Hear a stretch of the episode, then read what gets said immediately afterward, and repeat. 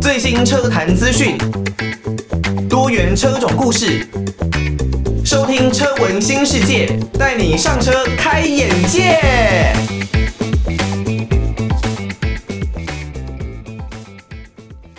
大家收听《车闻新世界》，带你上车开眼界。我是主持人艾格。刚刚听到的这首歌曲是来自于黄路梓茵露露，她的一号表情哦。说到露露的这位艺人呢，大家对她的印象可能就是停留在，嗯，她在综艺节目里面很搞笑，然后呢，可能都在吴宗宪宪哥的旁边。那大部分对他印象比较深刻的，可能会是他在像我啦，就可能是他在综艺玩很大里面的一些表现哦。不过我真的觉得他是一个很认真，然后很全方位的艺人，是不容小觑的。因为呢，你看他现在可以唱歌嘛，那不管他是在歌唱这一方面，或者可能他在主持哦，他的控场能力相当的强。另外呢，还有他在综艺节目里面不计形象、搞笑的一个表现，都让我认为他是一个很全面，然后很认真的一个艺人哦。在以前呢，他自己有一篇贴文我看到，就是他说他以前住在板桥的时候呢，哦，都是要用扛机车的方式哦，当然找车位嘛，所以呢，停机车的时候一定要稍微。呃，东扛西扛啊，把车位给撬出来。那他那个时候就是过着呃，可能都只能骑机车啊，然后各处跑通告的生活，绝对不能说困苦了，因为这个世界上其实有很多人可能过得比我们想象中的都还要辛苦哦。但他那个时候也确实。比较没有什么知名度，后来才经过更多的演艺事业的磨练，呃，不管是自己的综艺节目搞笑啦，或者是很强悍的、很强势的这个主持功力啦，哦，他在这种呃金曲奖啦，或者是跨年晚会这一些大型舞台上面的主持控场功力，我认为真的都是首屈一指哦，相当的厉害。那也能够，我觉得像是比方说黄子佼佼哥就已经是很厉害的一个角色了，但是露露，我觉得是毫不逊色。在今年的跨年晚会上面呢，应该是台北这一边吧，有点忘记是哪一边的跨年晚会哦。那那个时候呢，有邀请到木曜四超玩的几位主持人哦，包括了像是这个 Kid 啦，然后台哥台志源啦、坤达啦、温妮啦、泱泱啦。那另外他们搭配着的就是露露，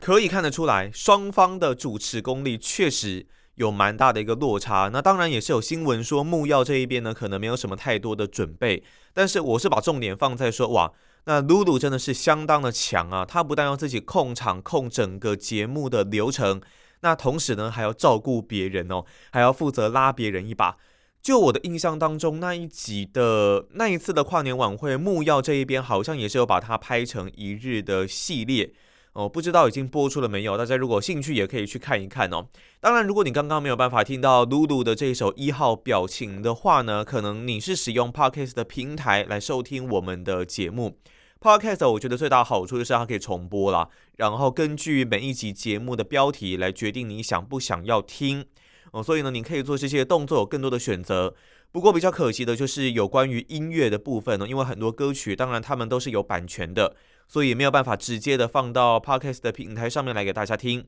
不过没有关系哦，现在各式各样的音乐软体有影音软体都很方便。大家有兴趣的话呢，可以去听听露露的这一首一号表情。那你如果呢有任何的建议啊，也都可以寄信到台北北门邮政一千七百号信箱，台北北门邮政一千七百号信箱，或是 email 到 l i l i 三二九 at m s 四五点 h i n e t 点 n e t。L i l i 三二九 at m s 四五点 h i n e t 点 n e t，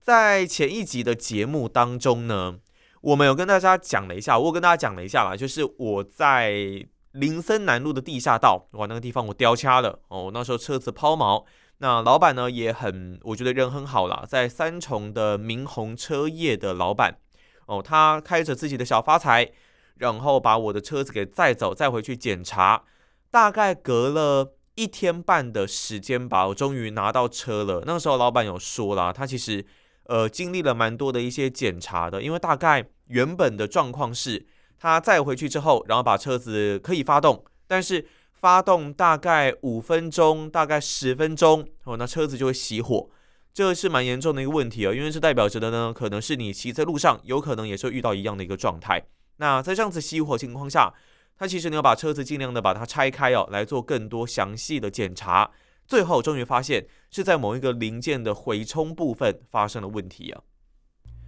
听到的是由邓紫棋 cover 的歌曲《你把我灌醉》哦，当初呢应该是黄大炜算是原唱吧。那邓紫棋呢，真的她在 cover 各式各样的歌曲的时候，我觉得都能够展现出她自己的一些个人的特色跟风采哦。那甚至比方说像过去热狗的《差不多先生》，那邓紫棋呢有另外一首《差不多姑娘》，那我觉得听起来呢是更有那种动感啊，然后更有现代感，更有那种。独树一格的 hip hop 的感觉哦，非常推荐邓紫棋的这首《你把我灌醉》，大家呢也可以去听看看。好，前一段节目我们讲到了我的 KTR 哦，它这个在林森南路的地下道掉掐了。那那个时候我真的不知道是发生什么事情了，因为我的状况呢就是骑着骑着它就熄火，它就瞬间呢没有了动力。那我第一次熄火的时候呢是怠速熄火，就是我在等红绿灯的时候。那时候我应该是在林森南路跟仁爱路的交叉口，一辆白色的 KTR，然后呢我就熄火嘛。后来呢我踩发发动了，然后呢再冲到林森南路的地下道。我真的经过这一次之后，心里默默打算说，我以后尽量能不骑就不骑地下道。我真的不知道在里面车子会发生什么问题哦。毕竟呢这是一辆两千零八年的 KTR 这一辆的老车。所以呢，有很多的状况是我可能没有办法完全的去评估的。那也跟大家提醒一下，如果你是在像地下道这一类隧道啦，比较昏暗的一些地方，如果真的车子在里面故障了，没有办法移动，没有办法骑，那原厂当然没有装配双黄灯这种东西啦，在那个年代的车子应该是没有这一类的配备。我会建议哦，你还是可以打一个右转灯。哦，因为我是在呃，我当然我们右手边都是墙壁嘛，那你可以打一个右转灯，大家也许就可以知道说，哦，这一辆车可能有发生了一些问题哦，那会比较行进会比较慢速。我那个时候因为真的太紧张了，所以我没有做这个动作，我其实蛮后悔的，因为后面的车子一定是很不爽，前面这台车子到底是在怎样？但是当下我牵车，然后车子很慢，我后面的车子我其实。如果真的撞到撞到的话，那我自己的车我觉得怎么样？我觉得倒是还好，但是我不希望说哦，别人的车子因为这样造成一些的损毁，甚至可能人身安全的疑虑哦。那当然，当下最好的一个方法，因为没有避车弯，那也没有任何可以让我有选择的余地，真的是进退两难啦，也没有双黄灯可以打，所以还是打一个右转灯，这样子也许呢会比较能够避免一些事故的发生哦。那还是再次的感谢当初我在那一天帮助我的另外一位 KTR 的车友，他用脚推着我的车一路推上了这个地下道的上坡，地下道的尽头，真的是非常的感谢他。那后来呢，经过一天多的检查，发现是 KTR 的通病啦，这个整流器的一个问题哦。因为 KTR 呢，它的整流器是藏在坐垫的下方，引擎的后面。那基本上被坐垫给包住，完全是密不透风的，所以整流器呢非常非常容易损毁啊，是 KTR 蛮常见的一个问题哦。那这个整流器到底是在做什么用的呢？首先呢，机车如果我们来讲它们的发电结构的话，大致可以粗略的分为两类哦。听到的歌曲是来自于佳佳的《曾经美丽过》哦。前一段节目呢，我们讲到了在机车的发电结构方面呢，基本上可以简单分成两类啦，单向发电跟三向发电两种。那发电机呢，出来的电力哦，其实它是交流电。电力呢，如果我们要用发电机电力回充给电瓶的话，必须呢要先转成直流电，才能够对电瓶来进行充电。所以呢，我们所有的一些发电啦、电系的处理啦，大多要经过整流，也就是交流电转到直流电的这个过程，我们就叫做整流。那如果呢，我们要做整流的这件事情啊，就必须要仰赖整流器的这个配备。当然，整流器呢还分为半波跟全波的整流器。那三相发电呢，可能都是全波整流等等，这一些呢就是电学比较深的一个部分了。这个部分呢，我们就不细讲。但是我们知道，整流的这个工作主要是要交给整流器来进行负责的。当发电线圈的发电电压呢，跟引擎转速啊，它是一直呈现正相关的关系的。引擎转速提升，那么你发电的电压也就会增加。但是这个电压可能会太大，你有一些零件呢，或许会受不了，因为呢，你的引擎呢会有拉高转的时候，可能会带来很高的电压，那有可能会造成像是电瓶啦，像是灯泡可能会有烧毁的一个情况。所以呢，在电力供应电系之前，必须要有限压的一个保护装置。那大部分。限压的元件呢，跟整流器都是在同一个零件之内的，只有某一些的少部分车种，它的限压元件还有整流器是分离的。所以整流器的正式名称呢，我们应该可以把它定义为调压整流器。也就是说，整流器呢，大多要具备两种功能哦，一个是调整你的电压，另外一个就是做整流的一个工作。那这两个功能呢，其实是独立的一个电路的体系。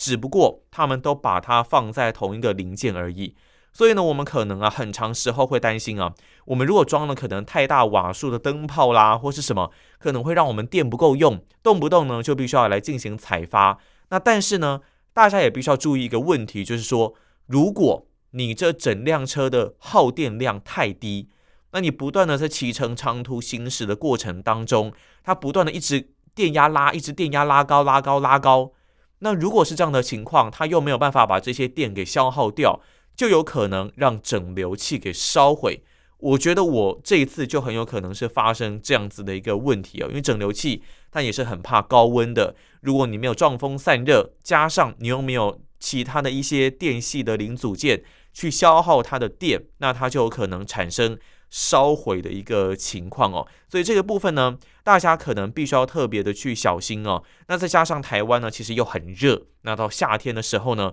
整流器上面它只有一些短小的散热片等等啊，你要想它会散热，那你又没有去消耗它的一些电，我觉得这样子的情况很容易让整流器会造成损坏，因为毕竟高温闷，然后呢，它的能量消耗不掉，绝对呢就是电子零件的一个元凶。我们举个例子好了，那就是大家很喜欢的劲战这一辆车。为什么劲战这一辆车它的整流器可能会很常出问题呢？其实劲战呢，它的发电量是大家公认是相当相当大的，但是原厂呢只配你一颗五十五跟六十瓦的一个大灯哦。就算哦你的大灯是全时点亮的，你都没有在关，回充量还是远远的会高于你的耗电量。所以劲战的整流器呢，也是啊出了名的一个容易坏啊。我们这不是说哦，可能它的一个料件用的品质比较差，而是因为它本身车子的设计发电量就是太大了。那多余的电力呢，都得要靠整流器来进行消耗。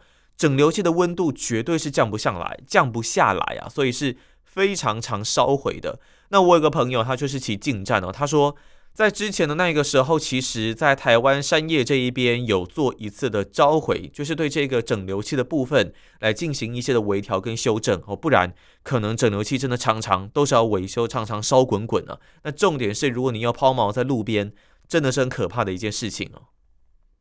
听到的是来自于魏如萱的《奶奶》这首歌哦，在我第一次听到这首歌的时候呢。真的觉得哇，真的是多种语言哦，好像有客家语、有日文，然后有中文混杂在里面。那当然，大家对他这首歌，有些人算是比较两极的评价啦。那我第一次听到的时候，其实我就认为，嗯，我对我来说啦，还蛮感动的哦，因为我那个外婆，我的外婆啦，已经不在了，所以呢，听到这首歌，确实会有一些感触啦。那现在有蛮多歌手其实会写歌。然后来描述自己跟亲人之间的互动，听着听着呢，有时候都会默默的会想要流下眼泪哦。好，前一段节目我们继续讲到了关于整流器的这个问题哦。其实论整流器啦，就是一个最简单的重点哦，那就是它要中庸哦。如果你车子的发电量呢，大幅的小于你的用电量，那你可能动这个电瓶啦，动不动呢就要采发啦，弄不好呢电瓶常过放也会挂掉。那但是呢，你发电量如果长期的大于用电量，诶，那也不好，因为整整流器呢可能会容易烧掉。至于呢，要怎么去避免，这其实就每一个车型会有不同的状况哦。以我们台湾这一边呢，很多人喜欢骑的三大类的挡车哦，野狼、云豹跟 KTR 这三台挡车的发电系统呢，基本上是一样的。那三台车的一些零件的系统配置也没有差太多，都是大概三十五瓦大灯。那一些小灯呢，并没有差到太大的一个情形啊。云豹它的发电量是最小的，跟早期的野狼是一样哦，是三加一级哦。那整流器安装的位置呢，是在引擎的后方。虽然呢，吹的是热风，但至少它还有风吹啦。而且呢，因为它发电量最小，所以呢，云豹的整流器不常坏，损坏的案例会比较少。但也因为它的发电量比较小，所以呢，可能就比较需要去注意的是电瓶方面的问题。那野狼早期的这个发电线圈跟云豹一样嘛，后期呢是有做了一些的修改，让它的发电量有来到比较高，大概是可以接近到九十瓦左右的水准。但是野狼的整流器哦，虽然它的发电量大，不过呢，它的整流器是放在油箱的前左下侧，让它在行进的时候是吹得到风的。所以呢，无论是新旧款发电的野狼，它的整流器也是相当的耐用。至于呢，这一次我骑的这一辆 KTR，它状况就比较不好了。它的发电线圈呢，跟后期的野狼很像，所以呢，发电也大概是可以来到九十瓦左右。那但是呢，KTR 的整流器啊，是放在坐垫下方的，几乎可以说是密不透风啦。那行进要撞风呢，也吹不太到。发电量较大，那它的整流器呢又散热不良，所以为什么我们这么常看到 KTR 的整流器会挂掉？也不是没有原因哦。当然，你每一个人在骑车，每一个人在使用的状况可能都不一样，就必须要特别去注意这一方面的问题哦。尤其台湾呢潮湿，那天气又热，必须要特别去小心啦。以 KTR 这边来说，很多人就会说，嗯，那可能比较好一点的方法啦，就是可能你的灯大灯要一直都开启哦，不要可能。呃，白天就不开灯。那如果开灯的话呢，第一个当然可以增加你的耗电量嘛。那另外呢，就是以现在这个时代来说，也可以增加你在行车方面的安全性。我们还是希望大家在白天的时候呢，这个昼行灯、日行灯是可以打开的。那这样子呢，让你在行车方面是可以更加的安全哦。所以呢，这就是这整个这一次啊，我的 KTR 它的整流器烧掉。然后呢，最后经过处理啊，换了一个整流器。诶，但是还是要提醒大家，就是说，如果你真的是这个整流器挂掉的话，也是要特别注意，因为呢，如果是三阳或是光阳这两个的这个单半的车种啊，也就是说这种单向半坡的整流器啊，要必须特别注意哦。如果长时间呢不开灯行驶的话，那你的电阻是很容易烧毁的。当电阻烧毁之后呢，所有过多的发电就必须要有整流器来进行负担，整流器就会跟着烧掉。所以，如果你真的有一天整流器烧了，那么你必须要先检查你的电阻是不是正常的，不然呢，如果它不正常，你只换整流器，没多久一样会再烧掉。当然呢，你多开灯帮忙消耗电力，还是可以有效增加整流器还有电阻的一个寿命哦。这一些小知识呢，来提供给大家分享哦。也希望大家骑车出门都是快快乐乐的出门，然后平平安安的回家，不要有任何的意外发生。当然，在每一次出门之前，还是希望大家都能够好好的准备好自己的车辆，做好充足的检查才是上策。听到的是来自于曾立新，我以为的爱情观。呃，在这期的节目呢，有跟大家完整的再介绍了一下我的 KTR。那那个时候抛锚到底是发生了什么问题呀？最终的解决方式呢，当然是把整流器给换掉。那么也请老板呢稍微去检查一下电阻啊方面这些电系有没有哪一些问题。有希望不要在之后在骑车在路上的时候呢又发生类似的一个情形哦。那其实呢，整台车老板也帮我重新做了一些的设定，还有调教。另外呢，机油也全部都换掉了，渗油的部分呢也把垫片给换了，离合器的部分也是稍微把它调得紧了一点点，让我在进档的时候呢可以更加的顺畅。所以呢，在这整次的过程当中，当然其实是有吓出一身冷汗啦，稍微有点胆战心惊。不过就还好，在明宏车业这一边呢有帮我。做了蛮大一部分的补救，那么同时呢，这个道路道路救援啦，也是让我相当满意的。还是提醒大家，就算呢你是骑摩托车，你是骑机车，还是记得要保一个车险。那一年呢，可能大概两三千块左右吧。你保一个车险，记得要挑哦，有这一个道路救援服务的。那尤其是老车的话，你之后呢，可能真的是有会用到的时候。当然没用到是最好，没用到呢，代表大家都是平平安安的，这绝对是最棒的一件事情啊。但是如果真的有必要的时候，还是可以去来使用一下啦。那以上呢是我们这一期的节目内容啦，还是希望大家出门都能够平安快乐的回家。我是艾格，我们下一期节目再见啦，拜拜。